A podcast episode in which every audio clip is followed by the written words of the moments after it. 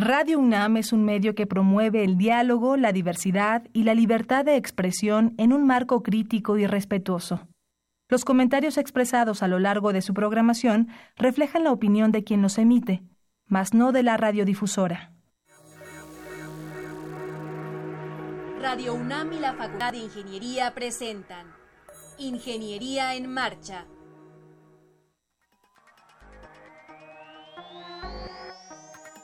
un espacio dedicado a la divulgación del quehacer de la Facultad de Ingeniería. Ingeniería en Marcha. Le informamos sobre las innovaciones tecnológicas y de investigación. Orientamos en temas de autoconstrucción. Presentamos la cultura y las artes. Y compartimos nuestras victorias en el deporte. Ingeniería en Marcha. Un programa pensado para vincularnos con usted. Ingeniería en Marcha.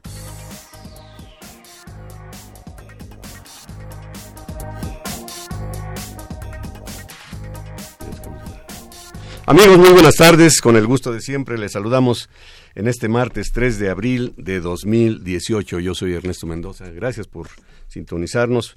Pongo a su disposición un número telefónico 55 36 89 89. Tenemos también una página www.enmarcha.unam.mx y la página de Facebook también está por aquí con nosotros ya Sandra Corona atendiendo las redes sociales. Bueno, antes de iniciar el programa quiero enviar un cordial eh, saludo y felicitación a Rodrigo Sepúlveda, que usted sabe nos acompaña aquí en la conducción del programa, pero resulta que hoy se estrenó como flamante papá. Felicidades, Rodrigo. Eh, pues eh, te esperamos el próximo martes por acá para que nos compartas tu experiencia. ¿Qué tenemos el día de hoy? Vamos a hablar sobre liderazgo, sobre emprendimiento, ¿Sabe usted lo que es la disrupción? Bueno, pues vamos a hablar de este tema con el ingeniero Mauricio Jesurum, que está aquí con nosotros en el, en el estudio. Y, le decía yo al principio sobre la importancia del emprendimiento como una actitud, una forma de vida, un modus vivendi que usted sabe cada vez más está permeando entre la sociedad. Y estará también con nosotros al final del programa los representantes del equipo ganador de la Olimpiada del Conocimiento. Así es que no se vaya y acompáñenos. Ingeniería en Marcha. El programa radiofónico de la Facultad de Ingeniería. Si deseas escuchar el podcast del día de hoy y los de programas anteriores o descargar el manual de autoconstrucción, entra a nuestra página www.enmarcha.unam.mx. Bien, les comentaba al principio, está con nosotros el maestro en ciencias, Mauricio Jesurum Solomón. Mauricio, bienvenido. Qué gusto saludarte, Mauricio. Pues yo te conocí desde que eras estudiante, ¿te acuerdas? Con tus, éramos. Eh, éramos estudiantes, sí, claro. Eh, bueno, para que el público te identifique, Mauricio es ingeniero civil eh, por la UNAM, tienes una maestría hasta donde yo sé en investigación de operaciones en Inglaterra, eres director de una prestigiada empresa eh, dedicada al desarrollo y comercialización de aplicaciones de informática, miembro del Colegio de Ingenieros Civiles. Nos llevaríamos todo el tiempo que nos toca aquí para presentarte. Gracias por acompañarnos. Eh, presentaste un tema muy interesante, la disrupción. La disrupción eh, en, la construcción, que si estaba lista la construcción para la disrupción. ¿Qué, es eso de la disrupción? Primero vamos a aclarar ese término. Ok. Bueno, mira, hay, hay, varias definiciones, pero te voy a dar aquí un par de, un par de ejemplos, ¿no? Em, cuando hablamos de disrupción es un cambio radical de una industria o estrategia de negocios, ¿sí?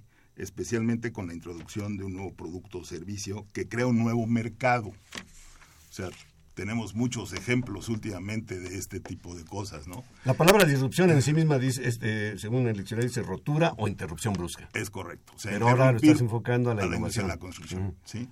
Interrumpir bruscamente lo que está pasando para generar un nuevo mercado que nos lleve a mayor productividad.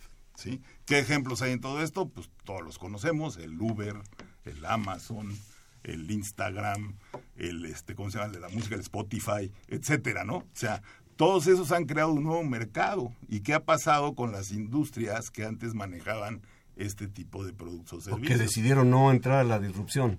Pues, Por ejemplo, Toys R Us es uno de ellos, ¿no? Toys R Us, pues ya sé, yo creo que Amazon ya se la comió. Exactamente. Un excelente ejemplo es lo que le pasó a Kodak, ¿no? ¿Verdad? Cuando ellos inventaron la cámara digital, pero el Consejo de Administración dijo, no, a nosotros nunca nos va a pasar eso, ¿sí? Y pácatelas.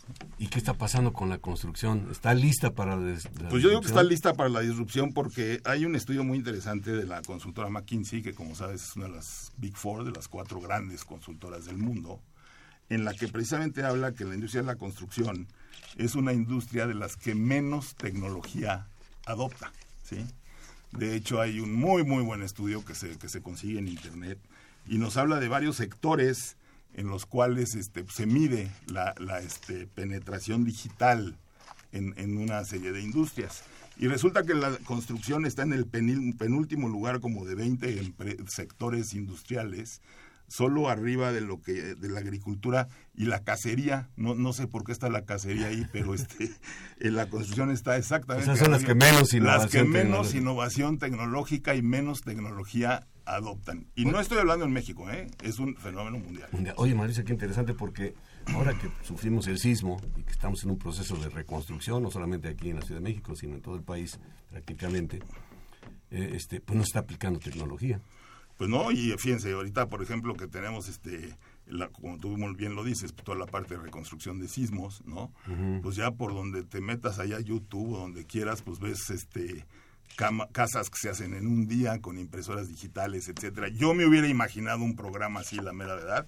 Este, obviamente cuidando los usos y costumbres de las regiones, ¿no?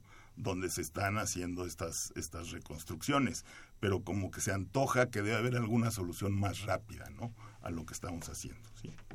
¿Qué elementos se requieren para, para propiciar esa disrupción, ese cambio brusco eh, en la tecnología y no quedarnos rezagados? y también estamos pensando en otro tipo de actividades, inclusive en lo que hacemos diariamente, ¿no? Sí.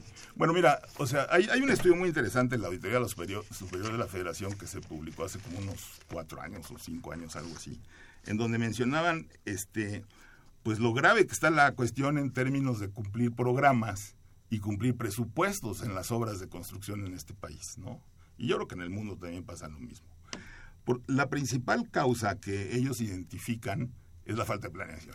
Otra vez, los proyectos ejecutivos, este, con todos los proyectos especializados que se requieren alrededor de las grandes obras y eh, pues esto nos lleva a que pues nada se termine a tiempo, nada se termine entre los costos, pero con una cosa muy interesante, fíjate, en la Cámara de Consultoría tenemos identificado precisamente, perfectamente bien, que la parte de planeación, supervisión, etcétera, de un proyecto no te lleva más del 10% de la inversión.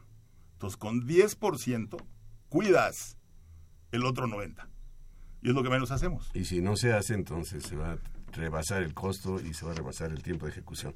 Déjame recordar a nuestro auditorio que estamos platicando con el, maestro Mauricio Jesurún Salomón, Solomón sobre este tema de la disrupción. Nuestro teléfono 55 36 89 89, ahí está Eladio Cabrales Quesada, para atender su llamado telefónico. Nos va a dar mucho gusto que nos llame y participe con nosotros. Ponías un ejemplo eh, antes de entrar al aire, Mauricio, donde decías, si tú fueras a comprar un carro, en estos términos, ¿qué pasaría? Imagínate que llegas a comprar un carro y te dice el vendedor, este, pues no sé cuándo te lo voy a entregar y no sé cuánto va a costar. Es un absurdo eso, pero, pero lo podemos extrapolar a lo que está pues, pasando en la construcción. Pues no sabemos cuándo se va a terminar la obra y no sabemos cuánto va a costar realmente. Correcto. Y así se firma un contrato y se establecen toda una serie de protocolos. Y hay algunas tendencias que ya no están marcando los estudios, en, donde yo creo que hay que reforzar la inclusión de tecnología, ¿no? En construcción. Te, doy algunos ejemplos. Por ejemplo, eh, lo que tiene que ver con la definición de alcances, topografía y la geolocalización. Eso te va a permitir tener mejores estudios geotécnicos, que es donde está el mayor problema, ¿eh? generalmente. Hay casos ahorita muy claros de Bueno, conocemos los, los importantes casos que hay hoy, ¿no? este, que, además, además de permitirte planear bien, te va a permitir hacer presupuestos más rápido, ¿sí? Y con más información, con más información para poderlos hacer. En segundo lugar, bueno, pues por supuesto están las, las situaciones, situación está del BIM, ¿no? El BIM, este, que ahora ya hay de cinco dimensiones, como dicen, que es este las tres dimensiones que conocemos, más el, profundidad, más el costo y más el tiempo. ¿sí? Entonces, BIM de cinco dimensiones, que nos deberá otra vez ayudar a planear mejor y que afortunadamente en algunas obras en México ya lo vemos como una exigencia, ¿no? La tercera es todo lo que tiene que ver con la colaboración digital y la movilidad. O sea, ¿por qué estar generando tanto papel que se lleva de un lugar a otro todos los días en lugar de estar manejándonos en portales y en aplicaciones digitales? Yo creo que ahí hay un gran tema que tenemos que empezar a ver y que tenemos que empezar a atacar y no todos los documentos deben estar firmados con autógrafos. Yo creo que ya hay firmas electrónicas que podríamos incorporar a los procesos y en tratar de generar más colaboración de los equipos, que es como te alineas a la, a la información. Menos papel, pues ahora que los concursos llegan en sus diablitos, ¿no? Con cajas y cajas de papeles. Les parece ridículo, ¿no? O sea, es exactamente eso. Y luego tenemos, fíjate, hay un tema muy interesante que es el de la Internet de las cosas y la analítica avanzada. A ver, explícanos eso de este Internet de las cosas. Internet de las cosas, bueno, el concepto implica que eh, pues, todos los, que muchos dispositivos de los que conocemos y los que no conocemos van a estar conectados al Internet. Digo, te hablan, por ejemplo, de que si vas a tu casa, pues puedes echar a andar la cafetera desde tu coche y que el cafecito esté listo cuando llegas, ¿no? O que el refrigerador te diga lo que hay o no hay. Es correcto. Lo que te falta. Este, en el ámbito de la industria de la construcción, lo que se dice es que los grandes proyectos de infraestructura generan muchísimos datos, ¿sí? Y esos datos nunca los captamos. Entonces tenemos que tener dispositivos que nos permitan capturar los datos importantes de una obra para poderlos utilizar en otras obras o durante los procesos constructivos de las obras que estamos haciendo. Ejemplo, utilización de maquinaria. ¿sí? ¿Por qué no conectar pues, los ohómetros, todo ese tipo de cosas que tienen las máquinas, aplicaciones en portales que, que, este, que nos permitan manejar esos datos, ¿no? Para ver, para planear mejor el mantenimiento, por ejemplo, ¿sí? La distribución de personal en los diferentes frentes pues necesitamos ciertos dispositivos que nos permitan obtener los datos de este tipo de cosas. Y en fin, ¿no? Nos podríamos pasar un buen rato. Se habla eh, en oposición, digamos, a esta disrupción, precisamente de la inercia que traen las empresas. ¿Quiénes creen que quiénes crees que puedan entrarle a esta cuestión de la disrupción? Pues yo creo que todas, yo creo que todas si quieren, si invierten en cosas que valgan la pena, ¿sí? ¿Qué tanto invierten las empresas muy en tecnología? Muy poquito, ¿sí? Lo ves, lo ves en todas las obras de este país. Dicen que seguimos construyendo la egipcia, ¿será cierto? Pues yo creo que un poquito antes. Ahora, este... Sí, sí adelante. Bueno, hay, hay, un punto más, ¿no? Que en, las cinco tendencias estas que te, que te, comento, este, está obviamente pues, todo lo que tiene que ver con el futuro de los procedimientos de construcción y el diseño y materiales, ¿no? Entonces, eh, pues obviamente la impresión 3D pues, es uno de los procesos nuevos, ¿sí? Por ejemplo, ahí, hablábamos hace rato de polímeros, ¿no? Que se pueden inyectar al subsuelo para poder, este, entonces todo ese tipo de investigación tiene que estar dentro de esta, de este menú de alternativas tecnológicas que las empresas constructoras modernas deben de tener, ¿no? Por el lado de tecnología, pues podemos hablar de algunas otras cosas que también se requieren, ¿no? ¿Hacia dónde podemos extrapolar este concepto? Pues yo creo que en la, vida, en la vida diaria, por ejemplo, en lo que hacemos diariamente, Mira, yo el otro día que estaba en la facultad este, en una conferencia con este tema, este, pues me dio mucho gusto ver a los jóvenes, futuros constructores. No, dices clase por más de 30 años, ¿no? Sí, no, pero en esta, en esta particular conferencia con este tema, pues me dio mucho gusto ver a los jóvenes pues picados con el tema y con ganas de entrarle a temas así, a formar empresas constructoras que nazcan con este tipo de este pues, de conceptos, ¿no? Fíjate que casualmente vamos a tener eh, hacia el final del programa el equipo ganador de la Olimpiada del Conocimiento. Bueno, tú estuviste en el jurado ahí Bueno, no estuve en el jurado, pero estuve en el comité organizador y yo creo que fue una magnífica magnífica idea del director general del Congreso, de Sergio Alcocer, y del presidente en, aquel momento, que era Fernando Gutiérrez, y yo creo que este pues fue un magnífico evento. ¿no? cómo, ves a los jóvenes? ¿Cómo los percibes? Pues los veo con, con, las ganas, con las pilas, con el conocimiento inclusive. Tenemos nosotros que pensar un poquito en esto que estás hablando, para ver si como institución estamos preparados y adaptarnos a estos cambios tan rápidos que están sucediendo. Bueno, yo creo que el modelo ejecutivo también, el modelo perdón, educativo también tiene que cambiar, ¿sí? Yo creo que ahorita seguimos sobre un modelo muy este de competencia, ¿no? Este calificaciones y ese tipo de cosas que pues digo, tiene que seguir de alguna forma, pero también tenemos que empezar a hablar de modelos colaborativos, ¿no? Es decir, la información está allá afuera, en todos lados, ¿sí? Vivimos en el mundo de la información. En el mundo de la información. Entonces yo creo que lo que más necesitamos es generar equipos de trabajo, ¿verdad? para resolver proyectos este, juntos. ¿Por qué dicen que México no, no gana este, este deportes donde trabajemos, trabajan en equipo? Porque no lo sabemos hacer. Entonces no, nos educan para trabajar en equipo, nos educan para competir. Es una debilidad que tenemos. Entonces yo creo que el modelo educativo, deberá de, hacer algunas cosas al respecto. Y hay otras consideraciones, si me pedís en esto, este, aprovechando el viaje, y creo que todavía nos quedan dos minutos o tres, que, que, creo que son importantes. Mira, estamos, estamos en la época de la transparencia.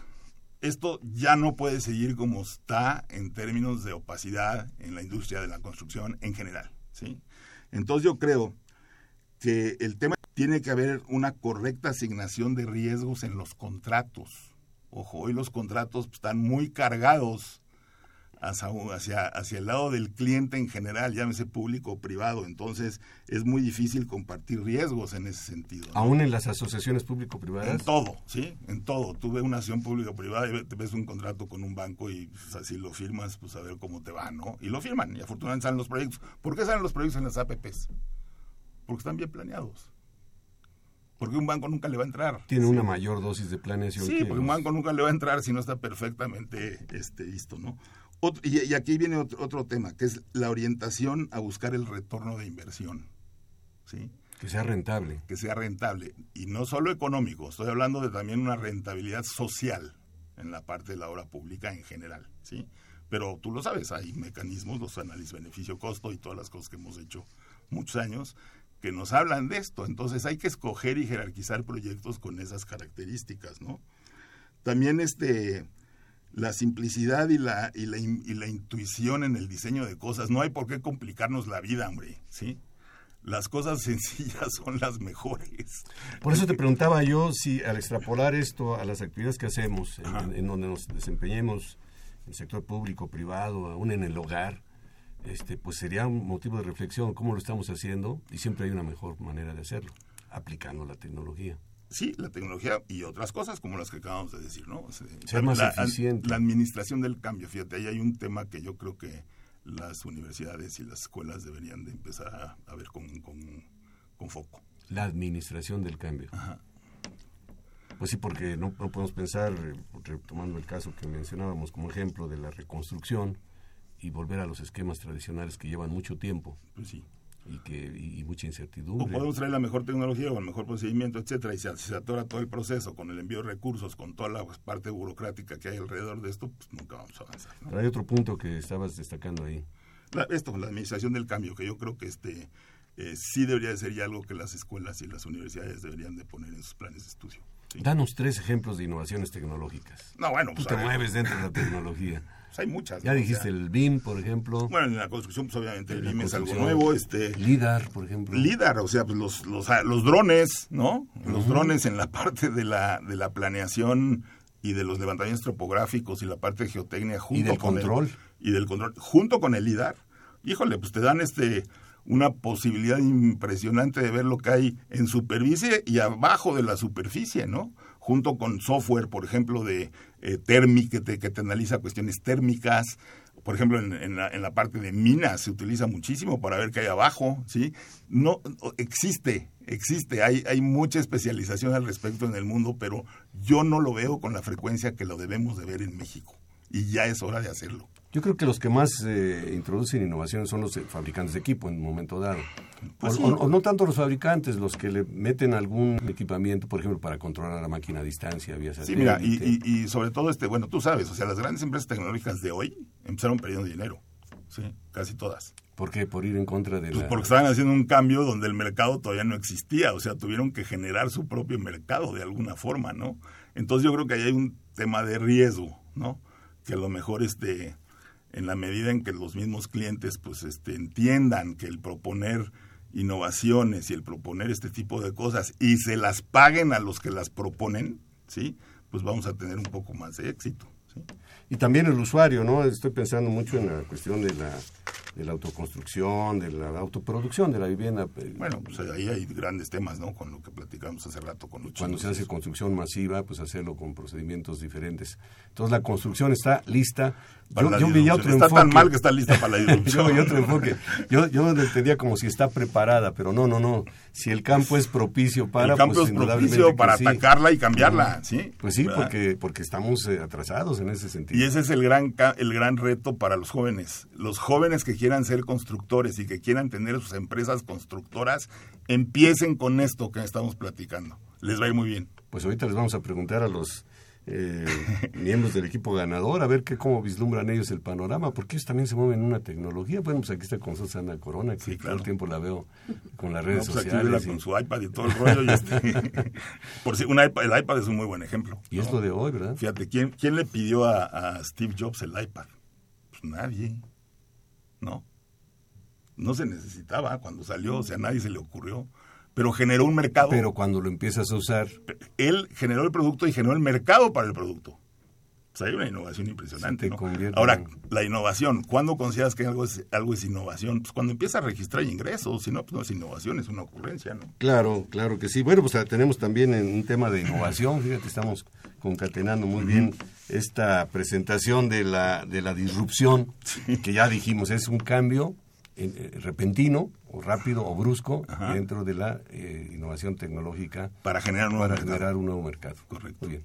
¿Algo que quisieras agregar? Pues en esto, como siempre, muchas gracias y qué bueno que estamos tocando estos temas. Y yo creo que, sí vale la pena hacer un llamado tanto a la industria de, la construcción en México, no meter a nivel internacional, aunque es un tema internacional, y a nuestras instituciones educativas para que analicen los cambios, de, los planes de estudio rápido y se pongan las pilas para que esto vaya hacia el futuro bien. Que vayamos al ritmo que nos marca la época. Correcto. Muchas gracias, Mauricio. Muchas gracias, ingeniero Mauricio Jesurum.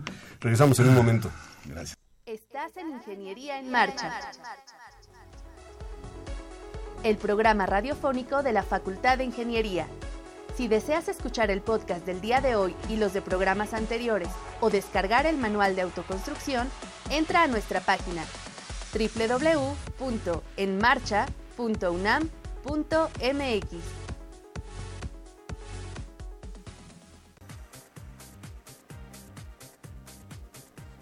El emprendimiento es un proceso de formación y acompañamiento para todos aquellos que tengan un proyecto, a fin de brindar asesoría para la definición e integración de un modelo de negocio. Innova UNAM apoya en el acompañamiento de la construcción de un modelo de negocio para que los emprendedores interesados cuenten con las competencias necesarias para ingresar en el sistema de incubadoras de empresas InnovaUNAM. Estamos ya de regreso, gracias por continuar con nosotros. Nuestro teléfono 55 36 89 89. Nos va a dar mucho gusto que nos marque o a través de Facebook haga algún comentario, alguna solicitud, recomendación, etcétera, etcétera. Déjeme contarle que la Organización Internacional del Trabajo proyectó para México una tasa de desempleo del 3.7 en 2018 y una tasa de 27% de empleo vulnerable, que se refiere a aquellos que perciben salario bajo y no ofrecen seguridad social. ¿Qué ha pasado ante este panorama? Pues que muchos jóvenes, comerciantes, amas de casa y todos aquellos que tienen un proyecto lo impulsan y encaminan hacia un negocio. Esto es, emprenden, se convierten en empresarios. Está con nosotros el maestro en ingeniería Javier Ávila, gerente de Innova UNAM Ingeniería. Bienvenido Javier, gusto en tenerte aquí en Ingeniería en Marcha. Muchísimas gracias. Platícanos por qué es importante esta actividad de innovación entre, pues digamos, los jóvenes, a veces los que ya no somos tanto, nos resistimos un poquito al cambio, pero los jóvenes vienen con un empuje muy fuerte.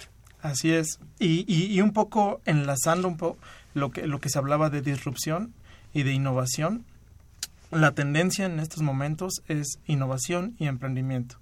Y, y, justo los datos de los de que mencionas son relevantes para creación de más empleos.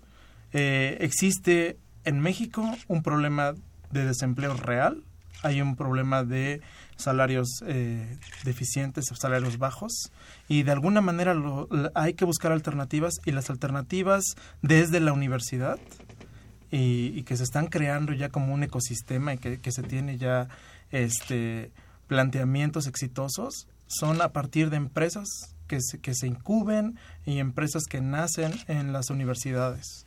Pero que Eh, tengan este componente de innovación, porque Así muchas es. veces yo he platicado con personas y yo mismo de repente pienso, a ver, ¿te gustaría tener un negocio? Pues sí, y, y les preguntas de qué tipo de negocio, qué tipo de empresa. Y eh, nueve de cada diez te van a decir empresas que ya existen o existieron y donde la competencia es muy fuerte y donde no hay nada de innovación, entonces pues vas a caer, por decirlo así, en el montón. Sí, sin ¿verdad? duda. Entonces, en, en este caso, Innova UNAM promueve precisamente la innovación. ¿En Así qué es. niveles lo promueve? Pues básicamente eh, Innova UNAM es un sistema de 11 incubadoras y una de esas incubadoras está dentro de la Facultad de Ingeniería. Lo que buscamos, lo que, lo que buscamos eh, dentro de la Facultad de Ingeniería es proyectos que tengan este componente de innovación que tú mencionas, este componente de disrupción y que de alguna manera atendemos a exalumnos, alumnos eh, y en realidad a la comunidad académica, académicos que, que también traen proyectos, de alguna manera apoyamos, apoyamos estos emprendimientos. A reserva de, de que van a encontrar mayor información en nuestra página, sí nos gustaría que nos dijeras cómo se pueden contactar con, ustedes. Bueno, la, incubadora de negocios, la incubadora de empresas de la Facultad de Ingeniería se encuentra en el quinto piso del edificio X, es el edificio de Ingeniería Avanzada eh, en el anexo de la Facultad de Ingeniería. En el quinto piso, en el cubículo 15, es en donde se encuentra la- la incubadora. Recientemente tuvimos un día de puertas abiertas que se llamó Open Day. Open Day es justamente abrimos la puerta de la incubadora para que la comunidad conozca que hay una incubadora, que la comunidad conozca qué hacemos en la incubadora. El emprendimiento es como, como subir una montaña. Tenemos que llevar herramientas para subir a, a la montaña y entre más herramientas y mejor preparado estés para, para este maratón, este, esta, esta subida de la montaña, es mejor. Y la incubadora precisamente hace esto, te- les da herramientas al emprendedor como, como emprendedor. Eh, también busca blindar los productos que salen. Si, si traen una idea de negocios, tratar de meter la innovación, tratar de, de, de de blindar de alguna manera la propuesta que va a salir al mercado, se llama la propuesta de valor, para que la propuesta de valor sea tal que de manera natural tenga aceptación en el mercado. De manera natural las empresas que se incuban tienen aceptación en el mercado. Eso es lo que busca una incubadora. Blindar de alguna manera los productos, blindar de alguna manera el modelo de negocio y blindar de alguna manera al, a la- al empresario. Eh, Javier, Andrea Paola Dorado Díaz nos pregunta cuáles son las tendencias de emprendimiento para el futuro. Es decir, ¿a qué sectores nos debemos enfocar para emprender? Sí, yo creo que, que es una, una muy, muy buena pregunta. Eh, a nivel mundial se están enfocando en inteligencia artificial. Estamos enfocando emprendimientos e innovaciones en inteligencia artificial. Se están enfocando en industria 4.0, en industria que está aprendiendo, en máquinas que aprenden más rápido. eh, que, eh, se, está también, hay una tendencia en medicina, en medicina a tener equipos más vanguardistas, equipos que aprenden también de alguna manera. Temas ambientales, temas de ecología, temas de que reduzcan emisiones de gases de efecto invernadero, que aprovechen de alguna manera la energía que no se está aprovechando actualmente, eh, que detonen un mejor uso del agua, un uso eficiente del agua o que creen agua. Eh, también el tema alimenticio, el tema de seguridad alimentaria es uno de los temas más relevantes hoy en día para emprender. Y hay uno eh, que es el de los adultos mayores. Eh, la población eh, está cambiando. Entonces, antes eh, las personas tenían muchos hijos y había muchos jóvenes, pero hoy lo- los- la cantidad de personas que están teniendo hijos cada vez disminuye y entonces vamos a ser un país cada vez más, más, más, más viejo. La pirámide poblacional. pirámide que poblacional se era va a un triángulo, invertir. así casi casi, donde en la base había muchísimos jóvenes, ahora ya se va como que a invertir, ¿no? Entonces hay una Y eso oportunidad. está de- pasando en muchos lugares. Y hay una oportunidad de emprendimiento en eso. Hay oportunidades de emprendimiento en eso y, justo la pregunta es relevante porque hay oportunidades de innovación y hay que descubrir realmente qué es lo que necesita el producto, el mercado. Eso es algo que hacemos en la incubadora. Les ayudamos a las personas a identificar realmente las necesidades que, que tiene el mercado para poder eh, lanzar una- un emprendimiento en eso. Aunque en casos excepcionales, como nos decía Mauricio hace un momento, eh, alguien crea el, producto y, después crea en continuación la necesidad. Sí. A veces sucede eso también. Sí, sí, sí. Sí, pero la manera más natural de crear las cosas es detectar, la, detectar necesidad, la necesidad como primer, punto. como primer punto. Y en realidad el producto o el servicio es un vehículo. El vehículo puede cambiar cuantas veces queramos, pero la necesidad ahí está. Y entonces justo la incubadora es lo que, lo que, lo que ayuda a detectar cuál es la verdadera necesidad del mercado, a buscar realmente cómo, cómo se está moviendo, cuáles son los, los nodos que hay que, que, que hay que acomodar en el mercado para que un producto sea aceptado, e, incluso la geografía, ¿no? O sea, no es lo mismo lanzar un producto en México que en Estados Unidos, que en Canadá, que en Japón. O dentro de México. O dentro de diferentes zonas que tienen diferentes necesidades. Así es. Déjame recordarle el número telefónico a nuestro auditorio, 55 36 89 89, y también comentarle para quienes nos acaban de sintonizar estamos hablando sobre emprendimiento con el maestro Javier Ávila, gerente de Innova UNAM, Ingeniería, este tema de emprendimiento tan, tan importante. Eh, creo que mexicano siempre nos, eh, los mexicanos hemos caracterizado por ser muy ingeniosos, tener muchas ideas, eh, solucionar los problemas con lo poco que tenemos. Entonces el componente principal ya está dado. Nada más falta como una guianza, ¿no? Alguien que nos diga el caminito que hay que seguir. Así es. Aprovecho también, perdón, para enviarle saludos al ingeniero José Luis Esquivel y invitar a nuestro público que nos llame nuevamente el teléfono 55 36 89 89.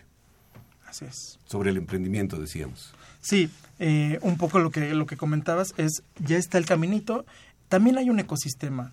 Eh, el ecosistema eh, de emprendimiento en México se ha ido, ha ido evolucionando.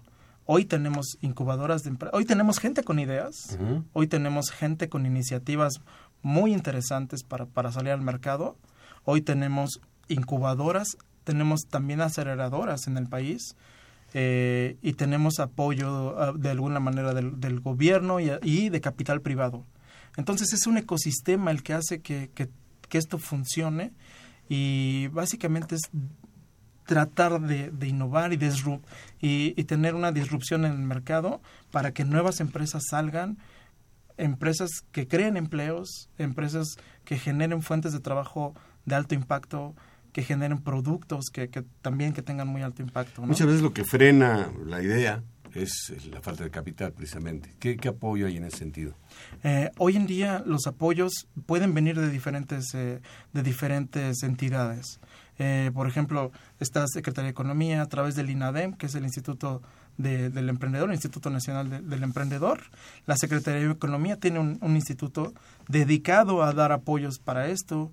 Está el CONACIT. CONACIT de alguna manera tiene eh, plataformas que, que, ayudan a las empresas a, generar tecnología, a generar innovación y de alguna manera lo que se está buscando en este tipo de, de, vinculación es que se tenga al final un modelo de negocio que se pueda explotar, ¿no? Y, con NACIT, Secretaría de Energía, SAGAR, eh, depende de en qué, en qué mercado estés, siempre va a haber un apoyo. Hay, hay empresas que necesitan apoyo para exportación, hay empresas que necesitan apoyo para, no sé, este, los empaques de su, de su proyecto, de su producto, eh, necesitan un apoyo para innovar en el, el producto a las personas, en almacenamiento, etc. Entonces hay diferentes apoyos privados, también hay, hay, hay capitales de, hay capitales de inversión. Eh, y en realidad el, el, chiste es que cada, cada uno de estos emprendedores sepa, sepa que existen, una, y que tienen que llegar a un nivel de maduración para poder pedir este financiamiento. El, el nivel de maduración en, en, las empresas cada vez es más importante para pedir estos apoyos. A ver, aquí hay dos preguntas. Una de Pedro Hugo Alcalá. Dice, ¿cómo está el ecosistema de emprendimiento en México? y otra de Oscar, nada más dice Oscar de la Facultad de Ingeniería, si solo tengo una idea y quiero explorar si es factible, ¿cómo podría ayudar la incubadora? ¿Cómo... Uh, hoy el ecosistema mexicano es, es, ha ido creciendo. Hoy se tienen más incubadoras, hay más de 200 incubadoras en México. Eh, en la Facultad de Ingeniería tenemos una, pero en el sistema Innova UNAM tenemos 11 incubadoras.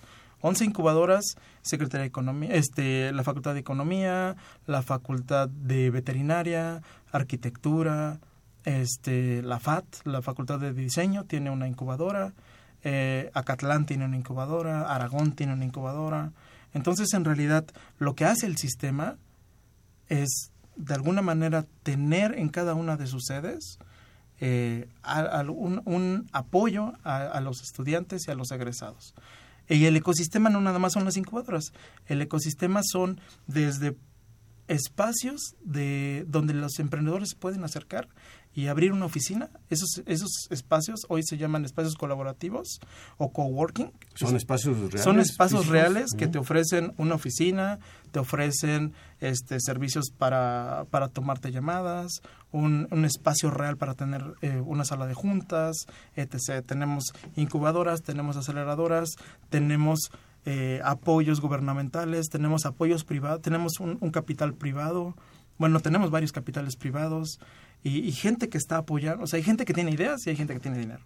Y entonces, de alguna manera, el ecosistema lo que está haciendo es esta, esta especie de casamentera entre muy buenas ideas que ya están en un punto en el que ya pueden recibir inversión para detonar empleo, para detonar tecnología, etc. Y con respecto a lo a, la segunda pregunta, tengo la, solamente la idea.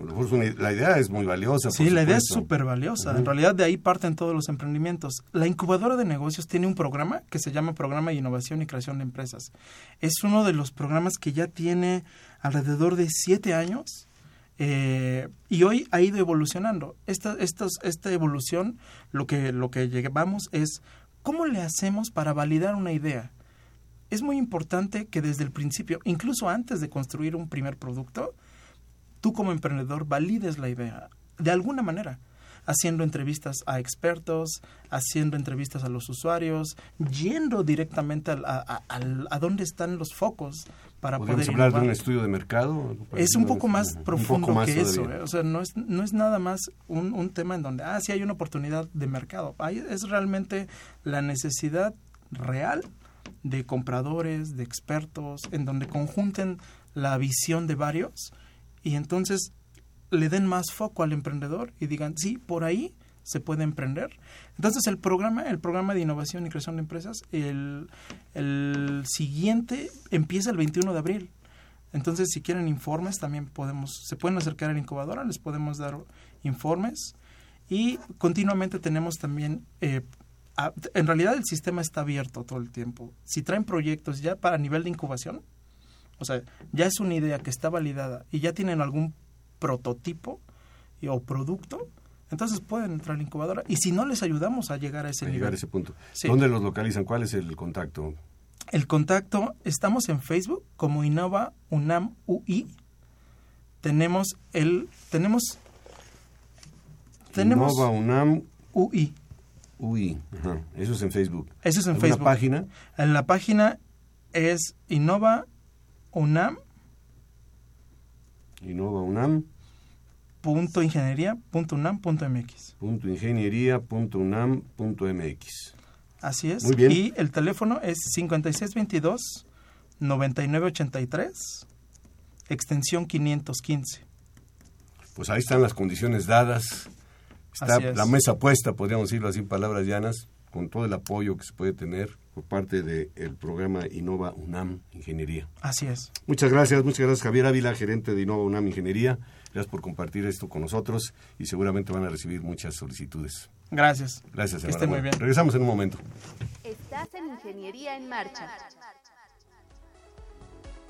El programa radiofónico de la Facultad de Ingeniería.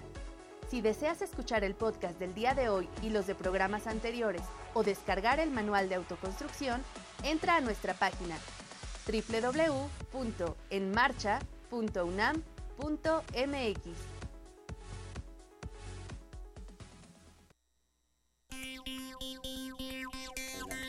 Los estudiantes Juan Carlos Flores, Sergio Rafael Ortiz, Daniela Lucas Franco, Gonzalo Sánchez Guerrero y José Manuel Piedra Salgado demostraron la sólida formación que les ha brindado la Facultad de Ingeniería UNAM al triunfar en la Olimpiada Nacional del Conocimiento en la Ingeniería Civil 2018, organizada recientemente por el Colegio de Ingenieros Civiles de México. Luego de seis eliminatorias regionales, llegaron a la fase final en la que se impusieron a 19 instituciones. Geotecnia, estructuras, hidráulica, ambiental y construcción fueron las áreas de conocimiento que se pusieron a prueba así como la de planeación de proyectos de infraestructura, una fortaleza académica en la Facultad de Ingeniería.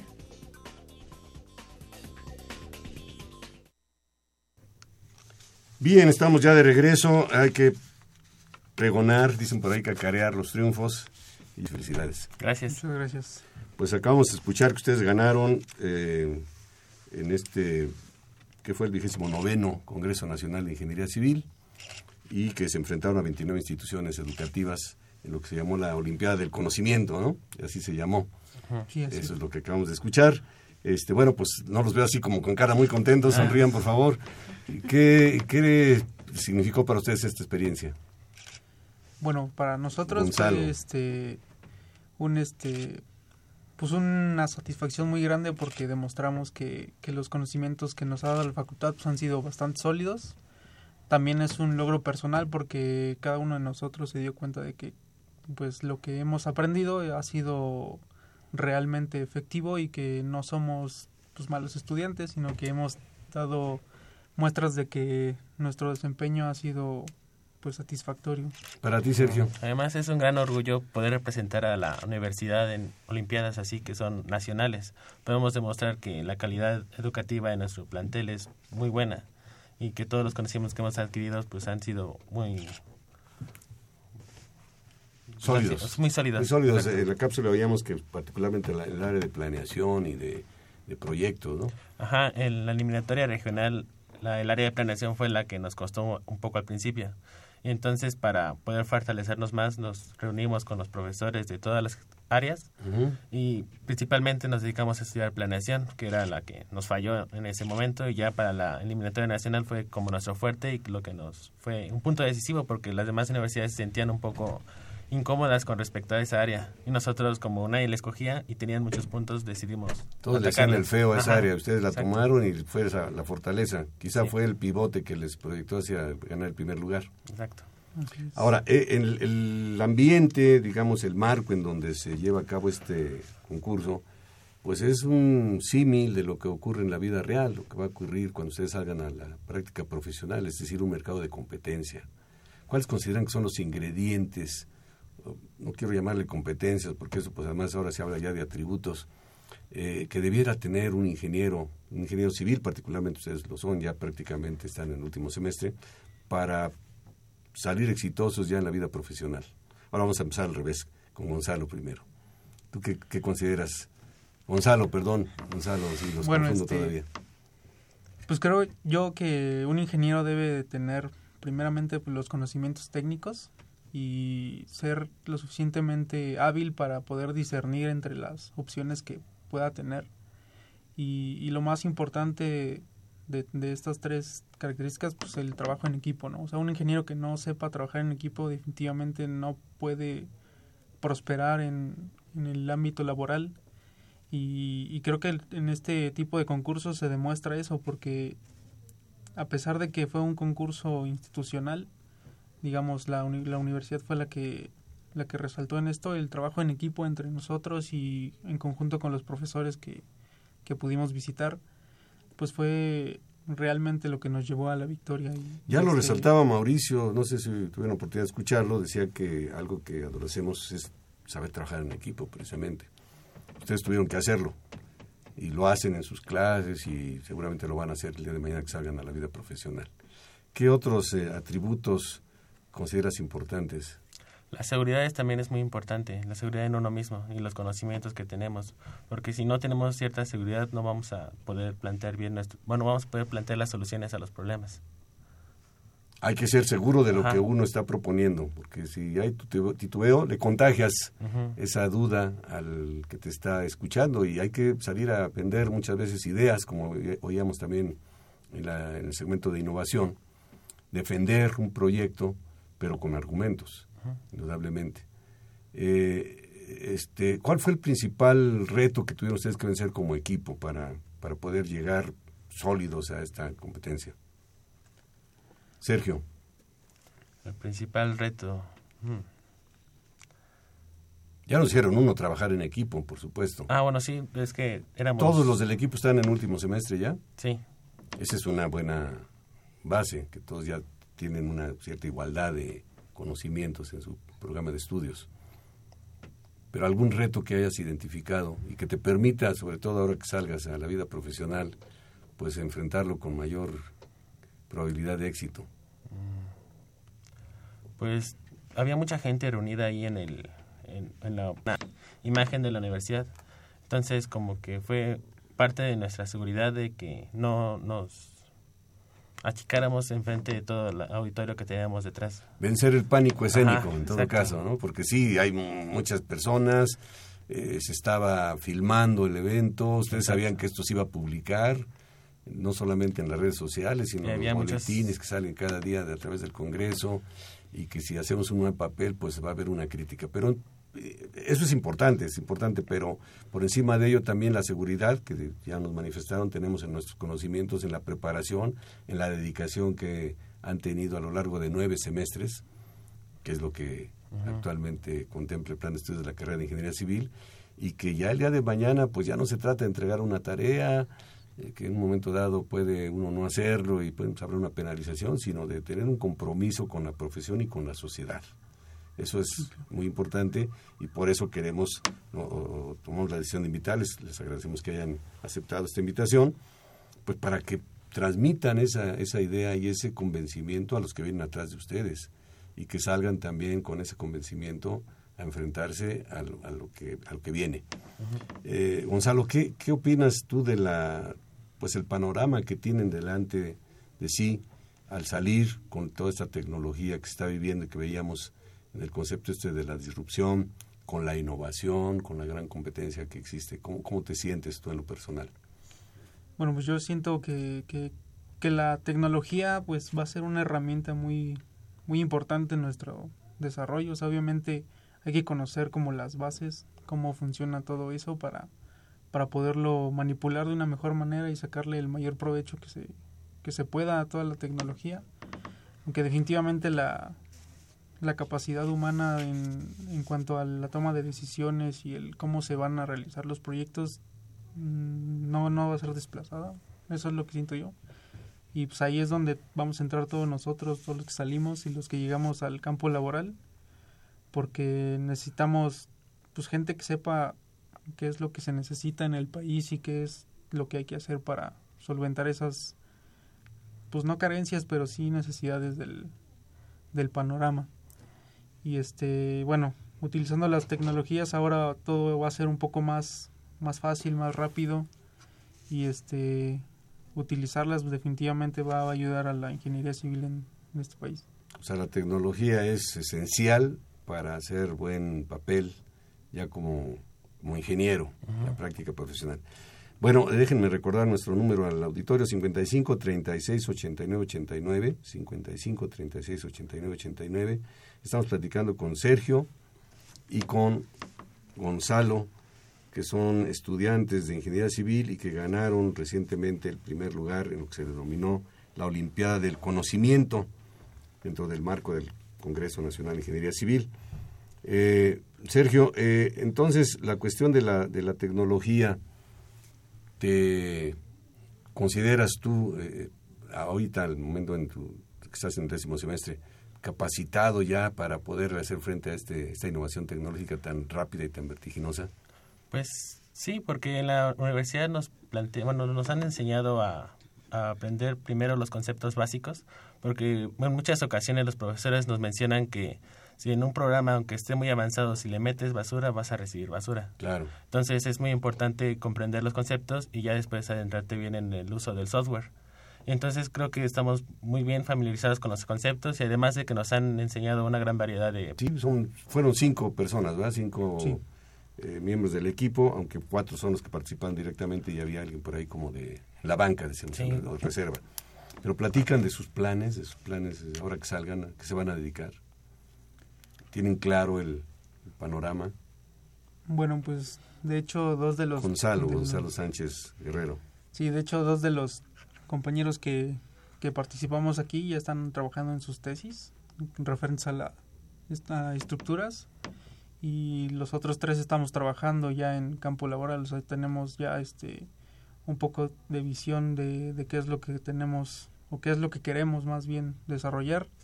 Yo en lo personal me quiero dedicar a las carreteras, ahora estoy trabajando en una empresa constructora haciendo precios unitarios, pero este Pero están haciendo carreteras ya. sí, o sea, estamos este familiarizándonos con el campo laboral y con todos los aspectos que se requieren.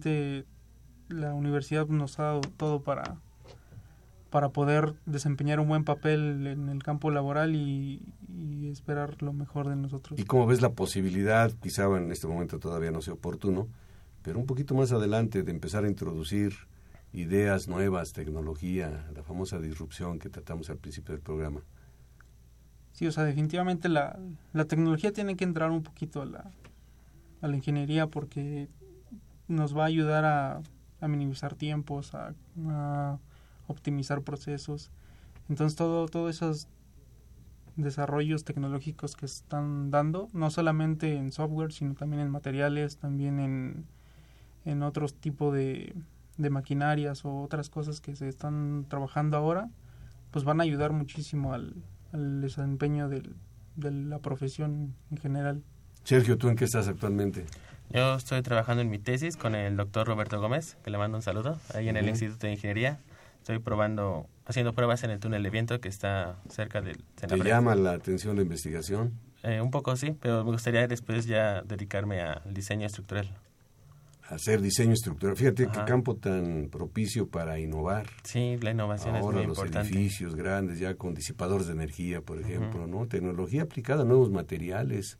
Se habla de los grafenos, de aceros especiales y una serie de cosas que, aparte de conocerlos, pues hay que aplicarlos. ¿Se, se visualizan ustedes como empresarios? Sí, en un futuro me gustaría. Tener tu empresa, una empresa exitosa y sobre todo que pudieras pues, promover empleos. Mm, Sí, a los jóvenes. ¿Y tú, Gonzalo?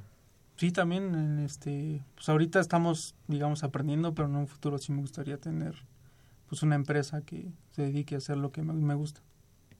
Pues bueno, que, que están dadas las, las condiciones, acabamos de escuchar, la UNAM tiene un programa muy rico en ese sentido, Eh, ustedes tienen toda la capacidad y todo el potencial para generar ideas, para generar innovación. Quisiera mandarles un, mandarle un mensaje a sus compañeros.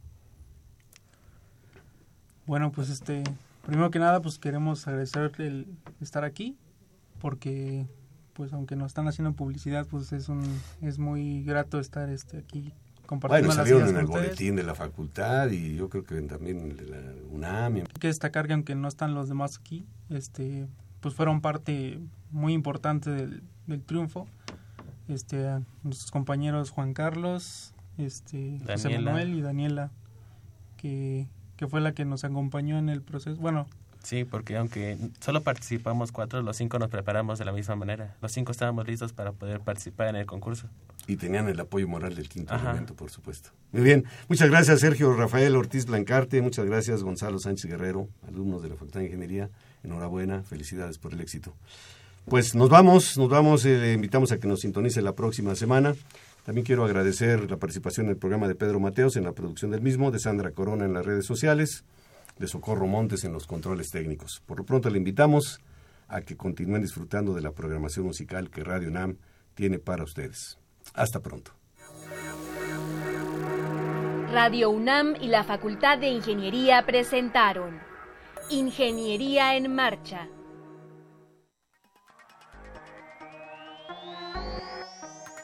Un espacio dedicado a la divulgación del quehacer de la Facultad de Ingeniería. Ingeniería en Marcha. Le informamos sobre las innovaciones tecnológicas y de investigación. Orientamos en temas de autoconstrucción. Presentamos la cultura y las artes. Y compartimos nuestras victorias en el deporte. Ingeniería en Marcha.